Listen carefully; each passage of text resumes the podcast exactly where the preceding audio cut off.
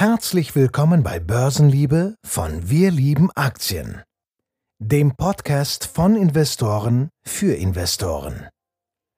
Damit herzlich willkommen zur heutigen Podcast-Ausgabe Folge 32 von Börsenliebe. Mein Name ist Christian und ich habe heute wieder ein spannendes Podcast-Thema für euch parat. Und zwar habe ich mir gedacht, ich habe immer mal wieder hier kleinere Aktienanalysen gemacht und ähm, heute verbinde ich das ein bisschen mit einem Crash Report, ähm, der quasi nicht irgendwie schriftlich kommt, sondern tatsächlich ähm, einfach nur in diesem Podcast und gleichzeitig möchte ich auch noch eine Analyse machen. Und zwar geht es um ein kleineres Unternehmen aus Deutschland, das ich glaube, die meisten von euch selber kennen, hm, schon mal gehört haben oder zumindest Leute kennen, die das Produkt der Firma schon mal genutzt haben. Und am Titel habt ihr es natürlich schon gesehen. Es geht um HelloFresh. Und HelloFresh ist gestern und heute jeweils kräftig gefallen. Und zwar um heute, glaube ich, nochmal 13% oder sogar mehr in der Spitze. Und gestern müssten es auch nochmal so 8% gewesen sein, wenn mich, wenn mich jetzt ähm, mein Gedächtnis nicht komplett täuscht.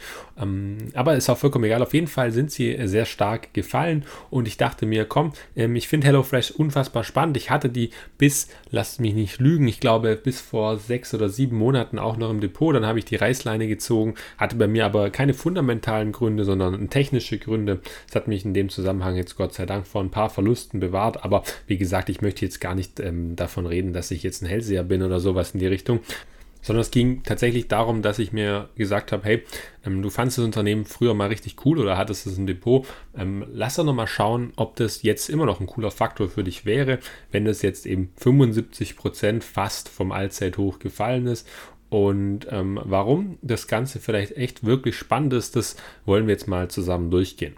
Und wir beginnen einfach mal bei ein paar Key Facts von HelloFresh. HelloFresh ist derzeit so um die 4,5 bis 4,7 Milliarden Euro schwer an der Börse, hat einen Kurs von zwischen 25 und 26 Euro derzeit zum äh, meinem Aufnahmestand jetzt gerade so gegen 17 Uhr. Das heißt, die Börse in Deutschland, die schließt auch recht bald ähm, und ja, das ist eben gerade so mein aktueller Stand zum Zeitpunkt der Aufnahme, wie der Kurs eben handelt. Und HelloFresh ist 2017 an die Börse gegangen und wurde 2011 gegründet. Der Name, den man hier ähm, im Kopf haben sollte, ist Dominik Richter. Er ist eigentlich so der, der komplette Founder, aber er hat es noch mit zwei ähm, Kollegen gemacht, beziehungsweise mit einer Kollegin, Jessica Nielsen und Thomas Griesel. Das waren die Mitgründer, aber ich glaube, der Name, den man wirklich im Gedächtnis haben sollte, ist Dominik Richter. Nach meinen Informationen ist er jetzt auch noch relativ gut an HelloFresh beteiligt mit hm, nicht ganz 5%, wenn ich das noch richtig gesehen habe. Ich muss sagen, die Quelle, die ich hier gesehen habe, war ähm, von 2021. Das kann also sein, dass sich da ein bisschen was getan hat, aber grundsätzlich denke ich, dass diese Beteiligung noch bestehen bleibt. Bei HelloFresh möchte ich direkt mit dem Geschäftsmodell anfangen und die meisten werden es kennen. Von HelloFresh, die machen Kochboxen, sie verschicken also drei bis fünf Mal von der Frequenzhäufigkeit in der Woche Kochboxen an die Abnehmer, also an die Kunden. Und die Kunden, die können sich daraus dann verschiedene Gerichte zaubern, beziehungsweise verschiedenes Gut. Sie können quasi auswählen, welche Gerichte sie haben möchten. Und für diese Gerichte bekommen sie dann die passenden Zutaten in der dazugehörigen Menge zugesendet in sehr klimafreundlichen äh, Verpackung im Normalfall. Also oftmals kenne ich es auch so von meiner Erfahrung mit HelloFresh, dass die Verpackungen sehr gut biologisch abbaubar sind, ich habe auch schon mitbekommen, dass es angeblich ähm, so Verpackungen sein sollen, die teilweise äh, in den Abfluss geworfen werden könnten. Ich hab's oder würde es wahrscheinlich trotzdem nicht machen, weil ich mir wahrscheinlich nicht sicher wäre, ob das tatsächlich so wäre. Ähm, aber an sich soll das quasi zeigen oder soll ausdrücken, dass die Verpackung von HelloFresh doch sehr ja, sehr umweltbewusst generiert worden sind und dass man da auch einen gewissen Nachhaltigkeitsaspekt hat. Die Die Mission bzw. die komplette Nachhaltigkeitsziele, die habe ich jetzt mal hier im Podcast außen vor gelassen, weil ich mich im Podcast hier auf das Wesentliche konzentriert haben möchte. Und da gehört für mich nicht unbedingt eine ausführliche Historie dazu, sondern vor allem eben gerade die Kernkompetenzen, also das Geschäftsmodell. Und da gehört für mich auch dazu, dass man erstmal versteht, wen HelloFresh ansprechen möchte. Da muss man verstehen, HelloFresh hat verschiedene Untermarken. Es gibt also nicht nur die Marke, die man wahrscheinlich in Deutschland kennt, also eben genau HelloFresh, die quasi die Hauptmarke ist, sondern es gibt auch noch fünf andere verschiedene Brands. Eine davon wurde gerade in 2021 ähm, aufgekauft aus Australien, die heißt U-Foods und wurde im Oktober dann ähm, schlussendlich übernommen ähm, zum zu der Übernahme komme ich auch noch und auch zu den anderen vier ähm, weiteren Brands werde ich noch äh, gleich kommen. Aber erstmal möchte ich grundlegend die Zielgruppe analysieren. Und HelloFresh definiert die Zielgruppe grundsätzlich wie folgt. Man richtet sich an Leute, die zwischen 30 und 50 sind. Natürlich auch mal ein paar Leute, die außerhalb dieser Zielgruppe sind. Aber grundsätzlich ist das das Zielalter, das man haben möchte, die auch einen gesunden Lebensstil anstreben oder zumindest grundsätzlich gesund leben möchten. Zusätzlich sollte die beruflich auch entsprechend eingespannt sein. Das heißt, die sollten am besten wenig Zeit haben oder wenig Lust auch haben, noch einkaufen zu gehen. Ansonsten spricht natürlich das Produkt von HelloFresh die wahrscheinlich gar nicht an. Und ebenso sollte das Einkommen der Kunden zu den oberen 50 Prozent gehören. Was ich ganz interessant finde, ist, dass gerade mit dem letzten Aspekt ähm, HelloFresh sich relativ klar positioniert und sagt, wir sind eigentlich nicht günstig Sie sagen zwar, sie sind auf jeden Fall bezahlbar und das sieht man auch, wenn man die Menüs mal sieht, die sie anbieten. Das ist auf alle Fälle bezahlbar und günstiger als im Restaurant essen zu gehen, das ist klar. Dafür spart man aber natürlich auch ein paar Komfortzonen. Aber am Endeffekt ist HelloFresh trotzdem ein Luxusprodukt und ähm, das muss man, finde ich, auch so sehen. Und das, finde ich, wird auch durch diese Zielgruppendefinition von HelloFresh sehr deutlich. Jetzt möchte ich übergehen zu diesen Brands, die ich gesagt habe. Und da führe ich nochmal alle sechs verschiedenen Brands von HelloFresh auf. Die günstigste Variante ist EveryPlate. Und das soll quasi diesen günstigen Markt abdecken von Fast Food. Und hier gibt es eigentlich ab 5 US-Dollar so eine Mahlzeit. U-Foods ist der neue Anbieter aus Australien, aus dem australischen Markt. Den haben sie 2021 im Oktober, wie gesagt, übernommen. Und ähm, die Übernahme die hat HelloFresh umgerechnet 79 Millionen Euro gekostet und UFoods macht einen Umsatz in diesem Zusammenhang von 146 Millionen australischen US-Dollar, nee, australischen Dollar, nicht US-Dollar. Ähm, das muss man natürlich dazu sagen. Das heißt, rein umsatztechnisch war das Ganze jetzt kein super teurer Deal. Man muss aber eben sehen, dass UFoods hier noch unprofitabel arbeitet in dem ganzen Markt. Ähm, Chef's Plate ist der Kandidat für den kanadischen Markt und der gilt ab 9 US-Dollar so für eine Mahlzeit, wenn ich mal so auf die ähm, Webseite geschaut habe. Dann gibt es die Hauptmarke eben HelloFresh. Hier so ist die Zielregion 10 US-Dollar pro Mahlzeit. Man muss hier natürlich dazu sagen, es gibt auf jeder Plattform noch ähm, Bonus ja, Bonuszuzahlung ist vielleicht falsch, aber es gibt Extras, die man sich fürs Menü eben bezahlen lassen kann. Dafür hat man zum Beispiel dann ein super gutes Fleischgericht, man hat eine höher qualitative Ware ähm, oder ja, einen anderen Stil, sage ich mal, der einfach teurer ist. Dann gibt es noch Green, Green Chef. Green Chef ist die Luxusmarke, wo es wirklich ab 12 US-Dollar die Mahlzeiten gibt oder grundsätzlich für 12 US-Dollar. Eben wie gesagt auch wieder die Aufpreise, die sind natürlich auch vorhanden. Dann gibt es Factor 75 und das sind die Fitnessgerichte die quasi nochmal gezielt auf die Sportler ähm, abzielen, also eiweißreich und natürlich nochmal gesünder, fettreduzierter, ähm, ja, was weiß ich, noch mit komplexeren Kohlenhydraten. Da gibt es ja wirklich einen sehr, sehr großen Markt insgesamt von Haushalten betitelt HelloFresh im Übrigen den Markt von diesen sechs Marken auf 176 Millionen Haushalte in 17 verschiedenen Ländern. Der größte Markt ist im Übrigen die USA, aber da werde ich auch später nochmal was zu sagen. Beim Geschäftsmodell muss man vielleicht auch noch ein bisschen tiefer auf die KPIs, also auf die wichtigen Kennziffern eingehen, die jetzt nicht sich im Umsatz oder im EBIT um Konzerngewinn widerspiegeln. Und da würde ich den ersten Punkt auf die aktiven Kunden legen. Weil HelloFresh hat derzeit 8,52 Millionen aktive Kunden und das sind der letzte Stand vom Q1 2022. Wenn man es mit dem Q1 von 2021 vergleicht, ist das eine Steigerung von 17 Prozent. Man muss aber dazu sagen, und ich glaube, das wird ein bisschen wenig berücksichtigt, wenn man einfach nur die Pressemitteilung oder diese Quartalsberichte liest, dass beispielsweise die Übernahme von, ähm, von dieser australischen Firma, von U-Foods, noch nicht berücksichtigt war im ersten Quartal 2021, aber natürlich im ersten Quartal 2022 sind diese Kunden natürlich auch schon drin. Würde man die jetzt rausrechnen, könnte ich mir vorstellen, dass das Wachstum natürlich nur so bei 10% oder vielleicht auch nur bei ähm, ja, 11 oder 9% liegt. So ganz genau konnte ich das ehrlicherweise nicht herausfinden, weil mir nicht ganz transparent wurde, wie viel denn die Kunden der einzelnen Marken tatsächlich sind.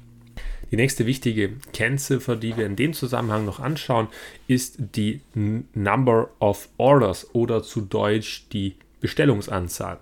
Und hier habe ich mir mal die Entwicklung seit 2016 angeschaut bis 2022, also bis zum ersten Quartal 2022.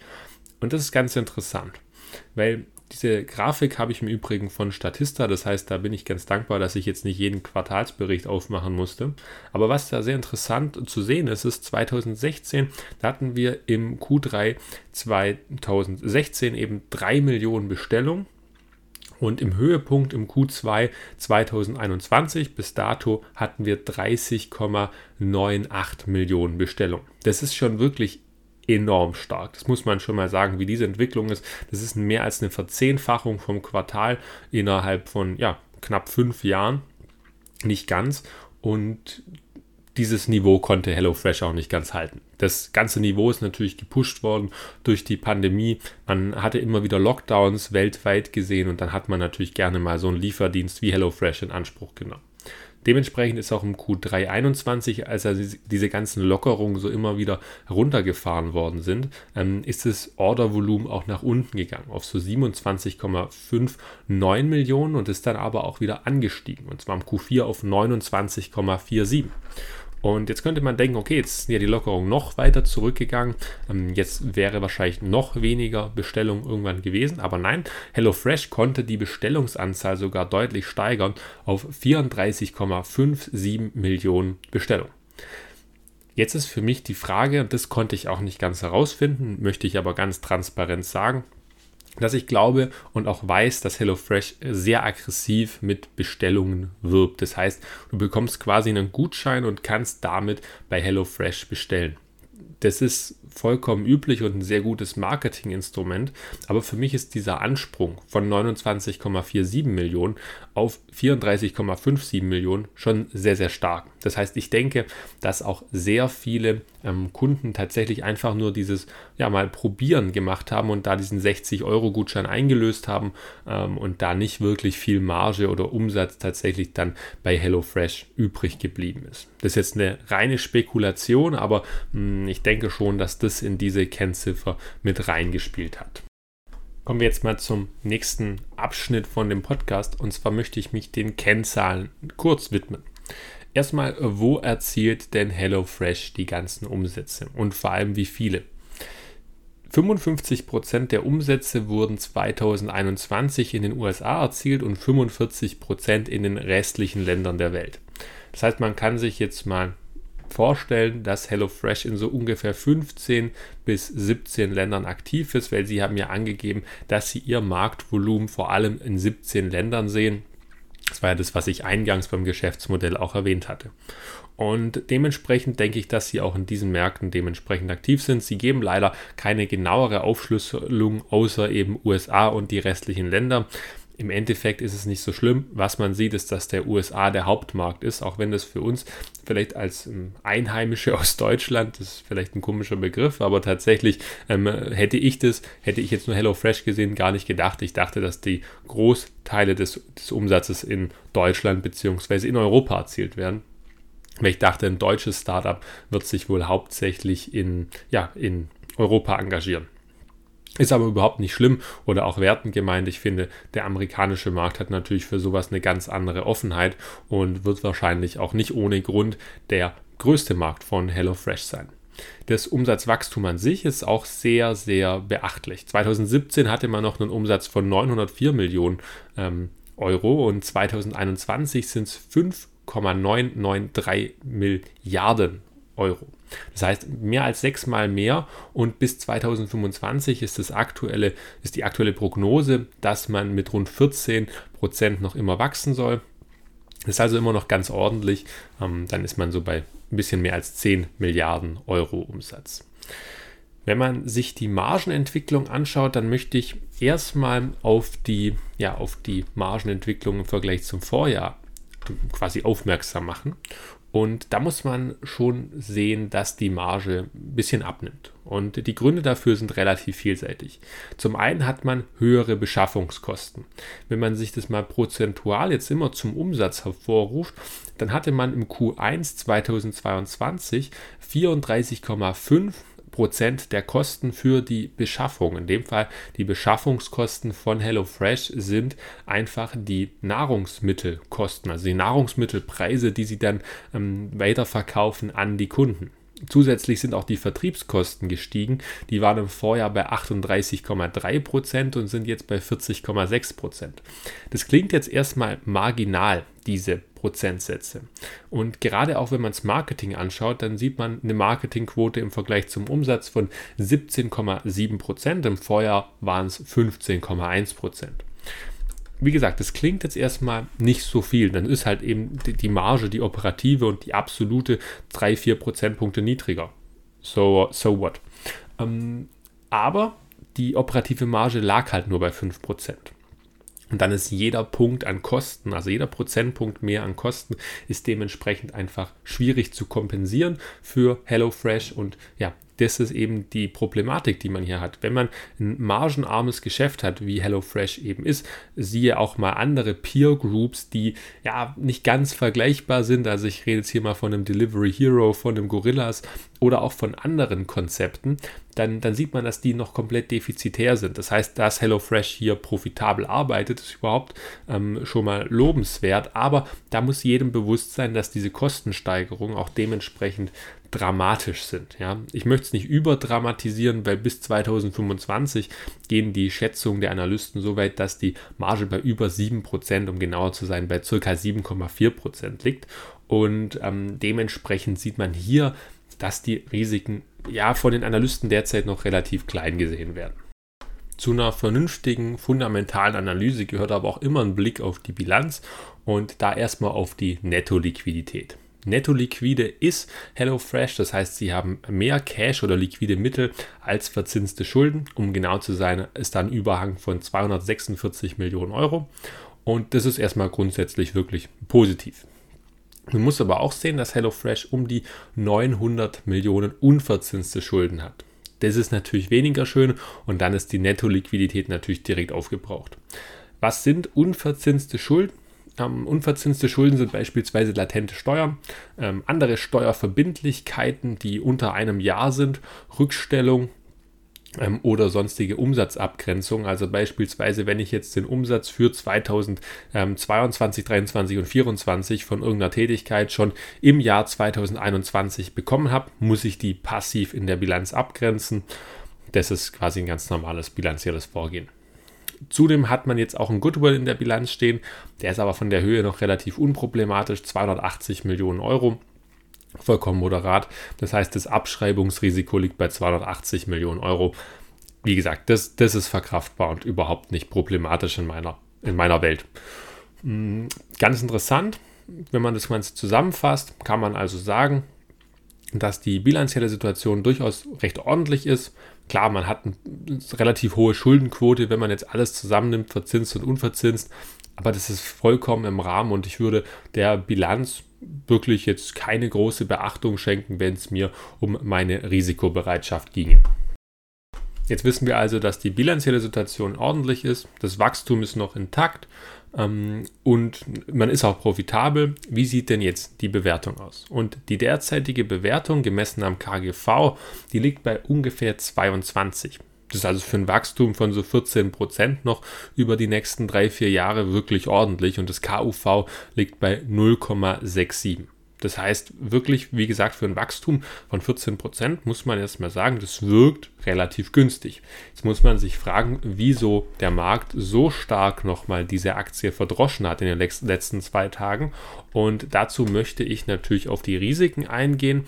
Aber zuvor ist vielleicht auch nochmal wichtig, wie denn die Branche von HelloFresh aufgebaut ist. Also wie sieht denn die allgemeine Analystenmeinung die Branche für die Kochservice-Boxen oder die Kochboxen allgemein und vor allem auch, wie ist das Wachstum in den USA noch prognostiziert, weil das ist ja, wie wir gehört haben, der größte Markt von HelloFresh.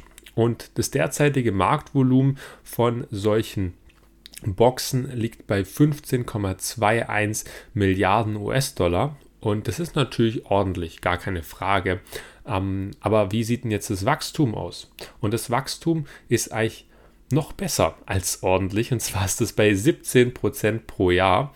Ähm, das soll sich bis 2030 somit vervierfachen.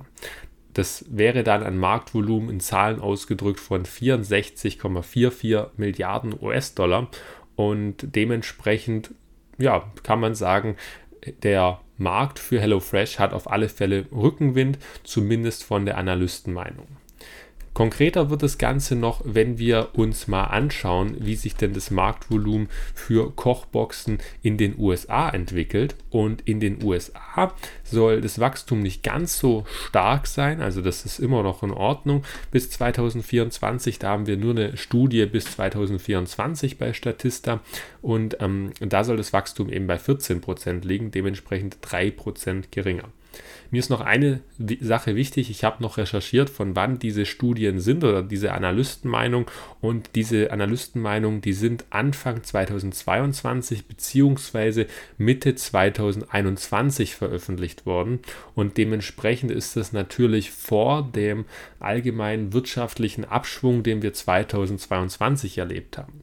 Das heißt, wenn ich jetzt nochmal diese Zahlen interpretieren müsste, würde ich für mich persönlich diesen Rückenwind als schwächer einordnen. Das heißt, ich würde beispielsweise sagen, weltweit wäre das Wachstum nicht mehr bei 17 Prozent, sondern würde hier konservativ mit so 12 Prozent rechnen. Ich würde wirklich mal 5 Prozent Wachstum runternehmen, ähm, dass ich auf einer sichereren Seite bin, dass ich mehr ähm, einkalkulieren könnte. Und bei der USA würde ich sogar noch mal einen Ticken kleiner gehen, also so auf 8, 9 Prozent pro Jahr.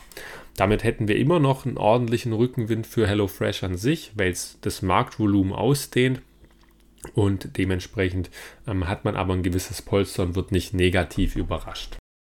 Wir können also nochmal zusammenfassen, was ich jetzt hier für Chancen bei HelloFresh sehe. Ich sehe auf, einer, auf der einen Seite die Chance von dem wirklich noch moderat starken Wachstum, natürlich nicht mehr so stark wie in der Vergangenheit. Also diese Wachstumsraten wird man nicht mehr sehen, das ist vollkommen klar. Einfach auch, wenn man eine gewisse Größe schon erreicht hat und schon ein, ein gewisses Marktpotenzial ausschöpft. Zusätzliche Chance sehe ich auch im, in der Branche allgemein, weil das immer weiter akzeptiert wird, das Marktvolumen immer größer geschätzt wird und dementsprechend natürlich ein Rückenwind für HelloFresh da ist. Das nächste sehe ich auch in der Bewertung von HelloFresh die große Möglichkeit, weil der Markt an sich finde ich, sehr, sehr pessimistisch gegenüber dem Modell geworden ist. Wenn ich nämlich als Markt ein Modell so runterpreise, obwohl es eigentlich noch solche Wachstumsraten hat, dann muss ich dann muss ich sagen, dass der Markt nicht mehr langfristig an dieses Modell glaubt. Und damit stellt sich der Markt quasi gegen diese Meinung der Studien oder eben die Marktteilnehmer stellen sich gegen die Meinung der Studien oder sie stellen sich gegen HelloFresh an sich und sagen, die werden bald abgelöst von anderen Wettbewerbern. Und da sind wir eigentlich auch schon bei den Risiken. Bei den Risiken würde ich gerade den ersten Punkt hier aufgreifen, und zwar den relativ hohen Wettbewerb. Man sieht es in Deutschland beispielsweise mit dem Rewe Lieferservice, dass auch äh, ja, andere Discounter in diesen Bereich der Zutatenlieferung übergehen, weil es für sie auch einen gewissen lukrativen Bonus hat. Sie können nämlich ihre Produkte einfach bequem verkaufen an Endkonsumenten, ähm, gehen vielleicht ein bisschen mit weniger Marge aus dem Geschäft nach Hause, aber sie können einen größeren Markt abdecken. Das ist also gerade für die Markterschließung auf jeden Fall ähm, wahrscheinlich ein strategisch schlauer Zug. Dann gibt es aber auch noch direkte Konkurrenten von HelloFresh, die auch keine oder zumindest mir nicht bekannten ähm, Geschäftsläden haben. Also beispielsweise Blue Apron oder Marley Spoon. Das sind eigentlich genau die Konkurrenten, die vom Geschäftsmodell her sehr, sehr gleich oder ähnlich sind wie HelloFresh. Und wenn ich das mir mal so für mich persönlich sagen kann, ich hatte auf Instagram oder auch bei Google ähm, von den Suchanzeigen allgemein immer wieder, das Problem möchte ich es nicht nennen, aber ja, die Erfahrung, dass ich auch Werbung von solchen Konkurrenten von HelloFresh bekommen habe. Die haben dann mehr oder weniger indirekt damit geworben, dass sie deutlich günstiger sind und dementsprechend effizienter für den Kunden. Und da muss man halt sagen, vielleicht sind die jetzt gerade in solchen Rezessionsphasen oder in wirtschaftlichen Abschwungphasen besser dran als HelloFresh, die sich schon eher für diesen Lieferwettbewerb in einem eventuell höherpreisigen Segment beinhalten. Zugute muss man HelloFresh hier halten, dass sie einfach einen mit Abstand höheren Markt haben. Also man könnte das beispielsweise mit Blue Apron vergleichen. HelloFresh hatte 2021 7,22 Millionen Kunden, Blue Apron in, hingegen gerade mal 340.000. Das ist also ein vergleichbar, also das, das ist ein Witz. Ja, also da braucht man nicht diskutieren. Das ist keine Konkurrenz für HelloFresh, zumindest keine ebenwürdige Konkurrenz äh, bezüglich der Anzahl der Kunden.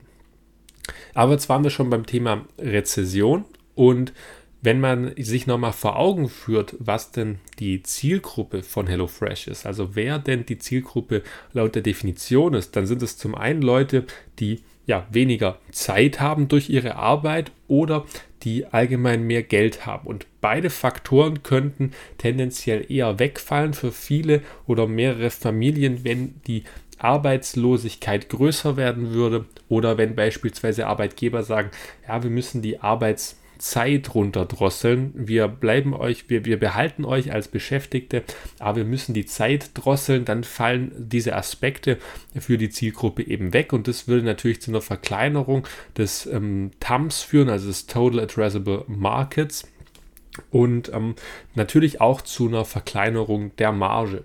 Das müsste man dementsprechend einkalkulieren.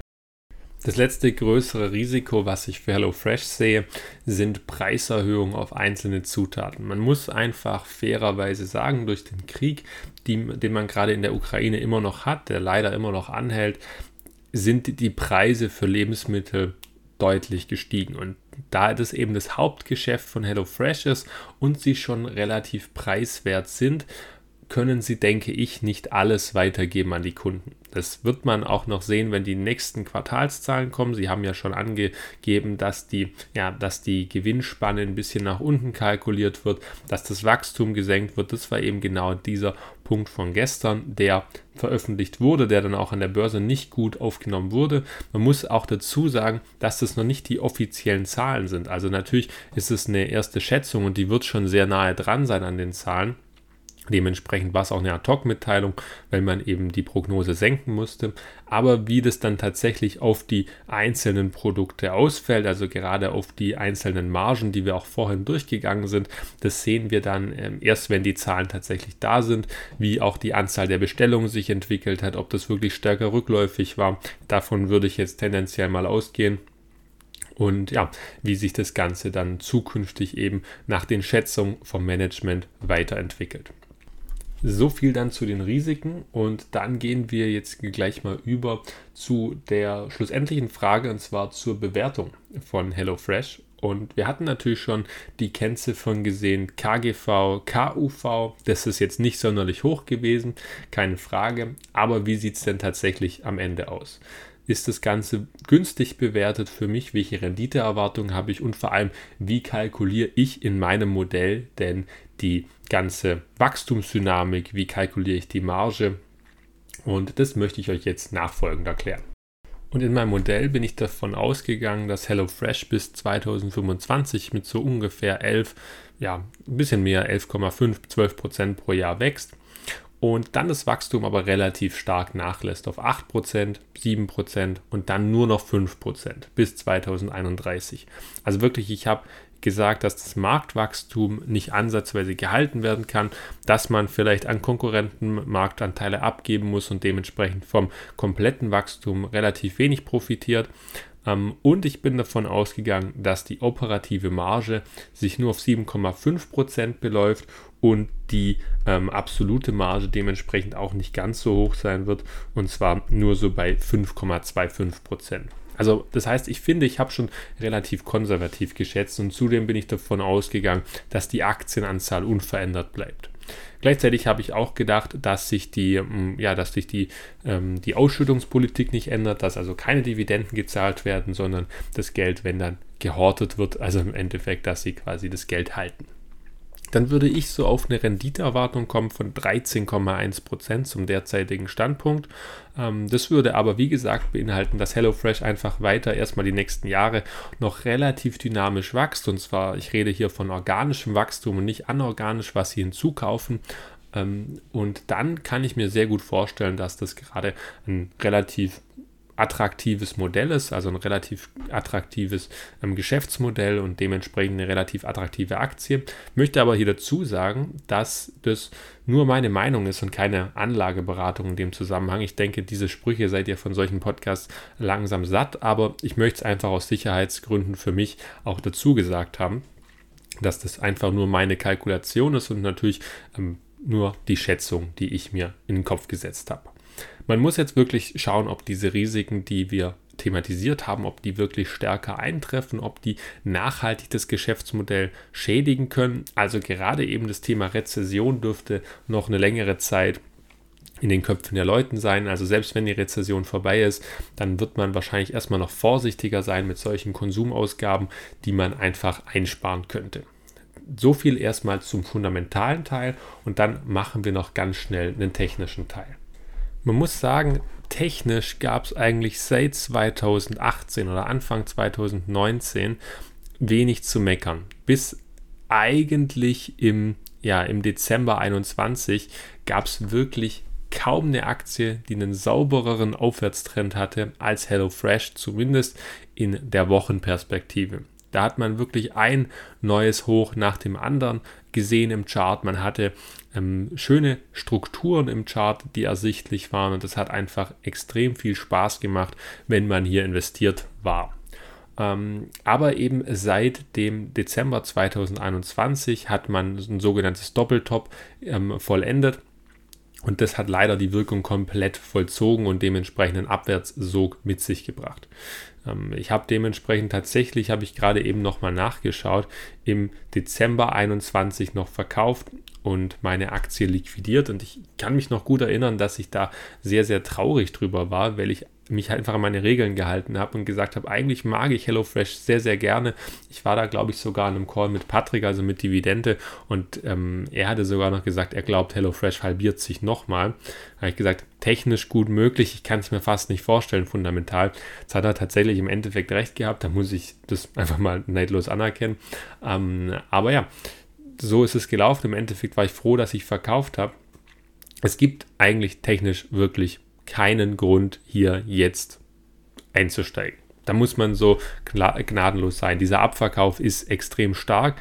Das Einzige, was ich sage, was, was vielleicht eine schöne Unterstützung bieten könnte, wäre das Vor-Corona-Hoch, also gerade das ist März 2020 hoch. Da hatten wir noch mit dem Februar 2020 hoch ähm, so, so eine kleine Gegenbewegung.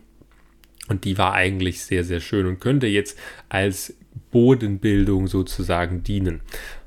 Aber das langfristig, also ganz langfristig, sieht das Ganze einfach noch nicht sehr stabil aus, sehr sauber aus. Das Volumen in den letzten zwei Tagen war extrem hoch, also so hoch wie ähm, selten. Also ich kann, ich sehe jetzt gerade mal seit eigentlich 2020 war es nie so hoch wie die, ja, wie die letzten beiden Tage. Und wenn man das Ganze mal kumuliert, dann hat man natürlich noch ein höheres Volumen in einem Abverkauf. Da drängt sich das Ganze erstmal nicht auf. Mein Fazit für mich aus rein technischer Sicht komplett irrelevant. Aus fundamentaler Sicht finde ich allerdings schon, dass das eine gewisse, einen gewissen Reiz hat, diesen Wert mal so als Venture-Position im Depot zu haben. Und ich möchte auch nicht ausschließen, dass ich vielleicht in einem im kleinen Extra-Depot, also außerhalb, komplett separiert von meiner ähm, Hauptstrategie, wo ich ja auch die technische Analyse sehr mit einfließen lasse, eine kleine Venture-Position von HelloFresh einbaue. Einfach weil ich das Unternehmen sehr cool finde, weil ich den Markt innovativ finde, die Bewertung spannend finde und wenn ich hier einen technischen Boden finde, dann könnte ich mir gut vorstellen, dass ich hier mal eine kleine Venture-Position eben zulege. Aber nochmal an der Stelle nur meine Meinung, gar keine Empfehlung von anderer Seite. Ähm, und ja, in dem Zusammenhang bin ich jetzt fertig mit dieser Kurzanalyse, die jetzt auch ja 35 Minuten lang geworden ist. Ist aber im Übrigen tatsächlich gar nicht so viel im Vergleich zu unseren sonstigen Analysen, die wir bei Wir lieben Aktien hochladen, zu, jedem, zu jeder Aktienanalyse. Also wenn dich sowas interessiert, wie wir hier immer machen, also das habe ich jetzt in einem, ja, in, in drei, vier Stunden habe ich mir die ganzen Infos geholt. Ich hatte zugegebenermaßen auch noch viel im Kopf von meiner damaligen Investition. Dementsprechend ist mir die Recherche auch relativ leicht von der Hand gegangen. Ähm, aber trotzdem ist natürlich nur ein Bruchteil von dem, was wir bei Wir lieben Aktien immer machen. Und wenn dich das interessiert, dann schau gerne mal bei uns auf der Webseite vorbei. Die ist natürlich in der Bio vom Podcast verlinkt. Und ja, in dem Zusammenhang wünsche ich dir noch einen wunderschönen Restabend oder Resttag, je nachdem, wann du den Podcast hörst. Mach's gut. Ciao, ciao. Wenn du Spaß daran hast, Aktien von spannenden Unternehmen zu kaufen und von deren Erfolg zu profitieren, dann bist du hier genau richtig. Alleine und im Dialog sprechen wir regelmäßig über interessante Investmentchancen an den Finanzmärkten. Besuche auch unsere Homepage unter wir-lieben-aktien.de.